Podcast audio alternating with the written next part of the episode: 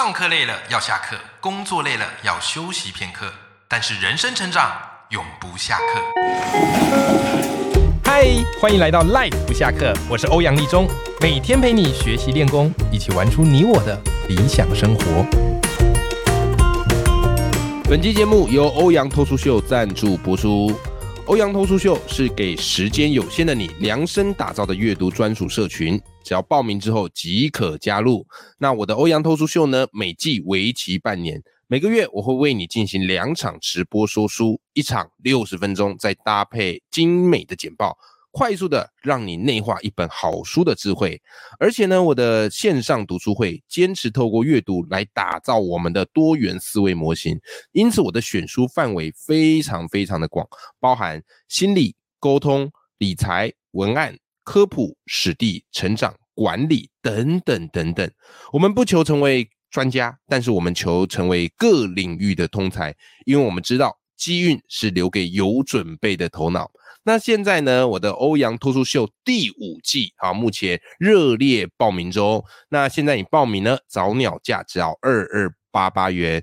那七月六日之后报名呢，那就恢复为原价三零八八元。好，一来一往真的是差蛮多的。所以如果你有兴趣的伙伴呢，我把欧阳脱书秀的报名链接放在节目的资讯栏里头。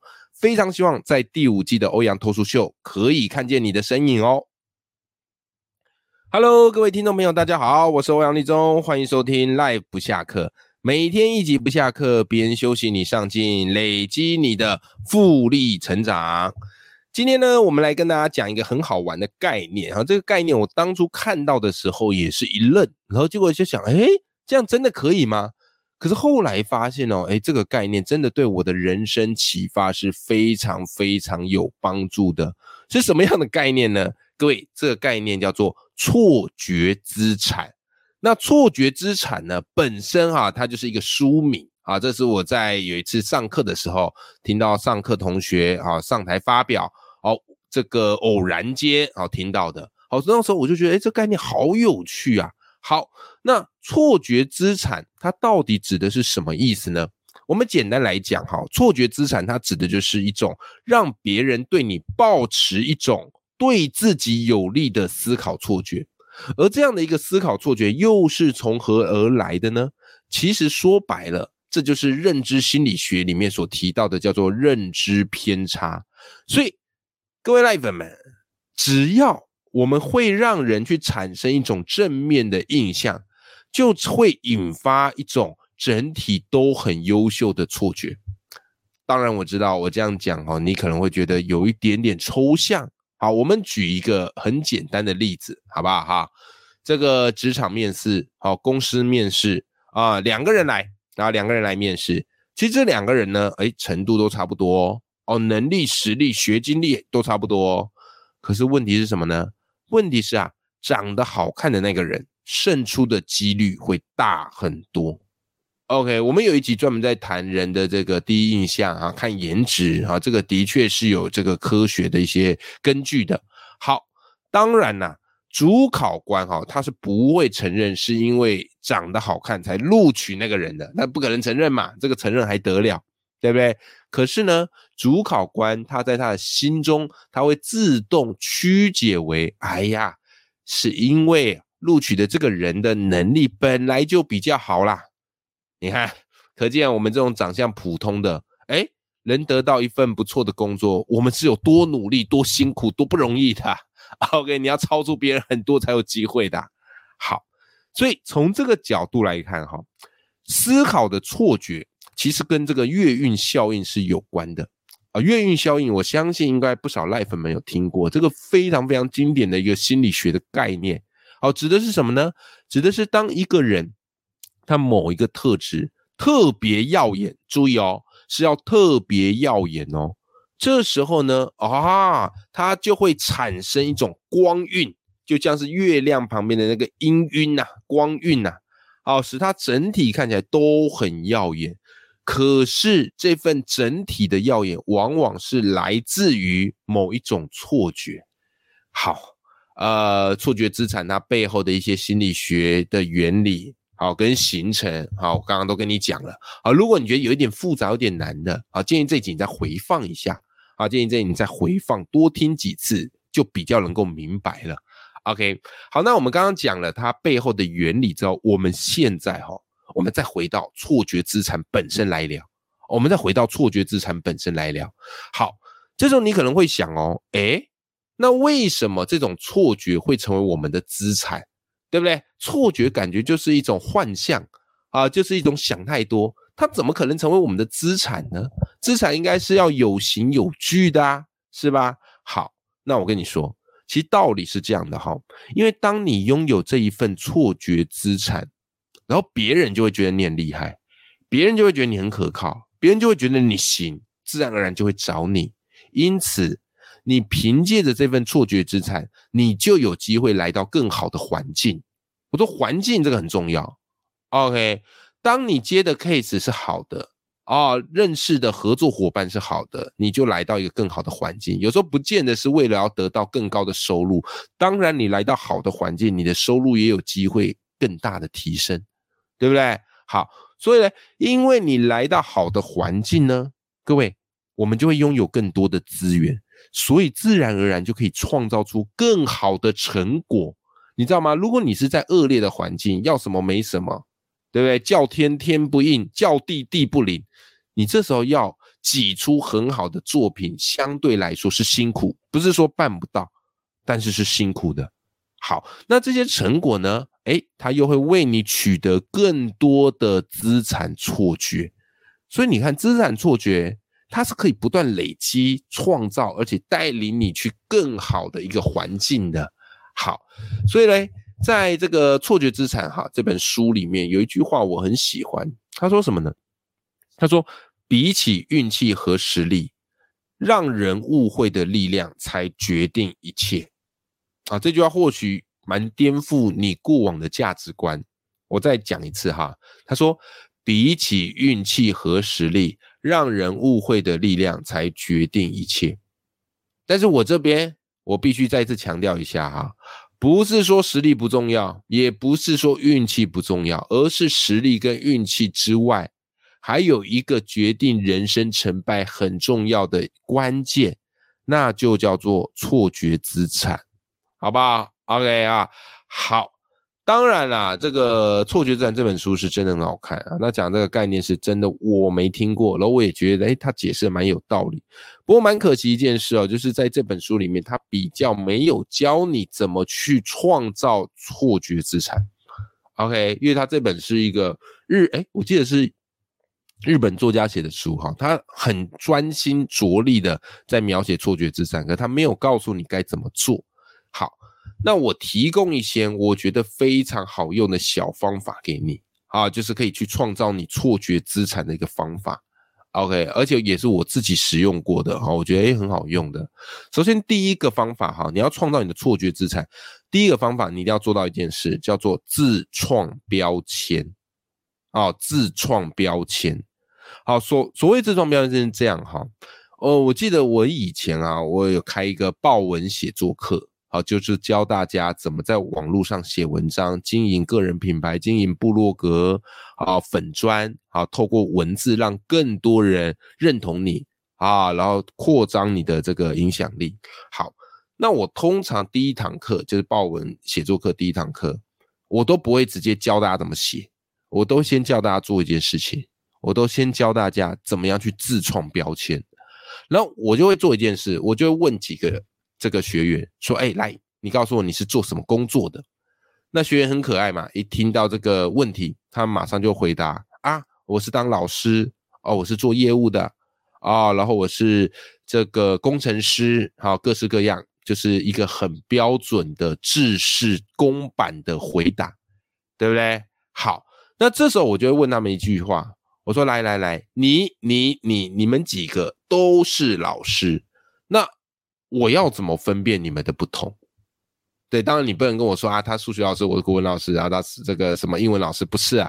我意思是你们的头衔都是老师，那我要记住谁？我要怎么记住你呢？OK，所以你看哈，我们平常日常生活当中，我们会讲我们的工作，讲我们的职业，但这些工作职业呢，都只是社会帮我们做的归类，为的目的是简化，对不对？好，让人家可以快速的就知道嘛。可是没有想象空间嘛，是吧？好，所以如果我们要创造错觉资产啊，资产错觉，你就必须要想办法去自创标签，为自己分化，为自己分化。好，所以我那时候就教我的学员哦，或者跟很多听众朋友分享，就是你要去设定一个标签，而这个标签是大家听到会觉得，哎，为什么？想一下，或觉得有感觉。OK，好，比方最简单的，好，我可能就会说，哎，大家好，好，我是欧阳立中，好，那我是一个报文教练，我是烂文章终结者。哦，你看这个烂文章终结者就是非常的怎么样呢？哎，有吸引力。对不对？好，所以如果你对于写作有兴趣的话，我很乐于教你怎么写作，好来挖掘自己人生的故事金矿。啊，这也是一个动词名词的组合，挖掘金矿，挖掘金矿，挖掘动词嘛，人生的故事金矿。好，这个是一个名词，对不对？好，所以你要去想一个标签，好，你要去想个标签，让这个标签可以在别人的心目中印象很深刻。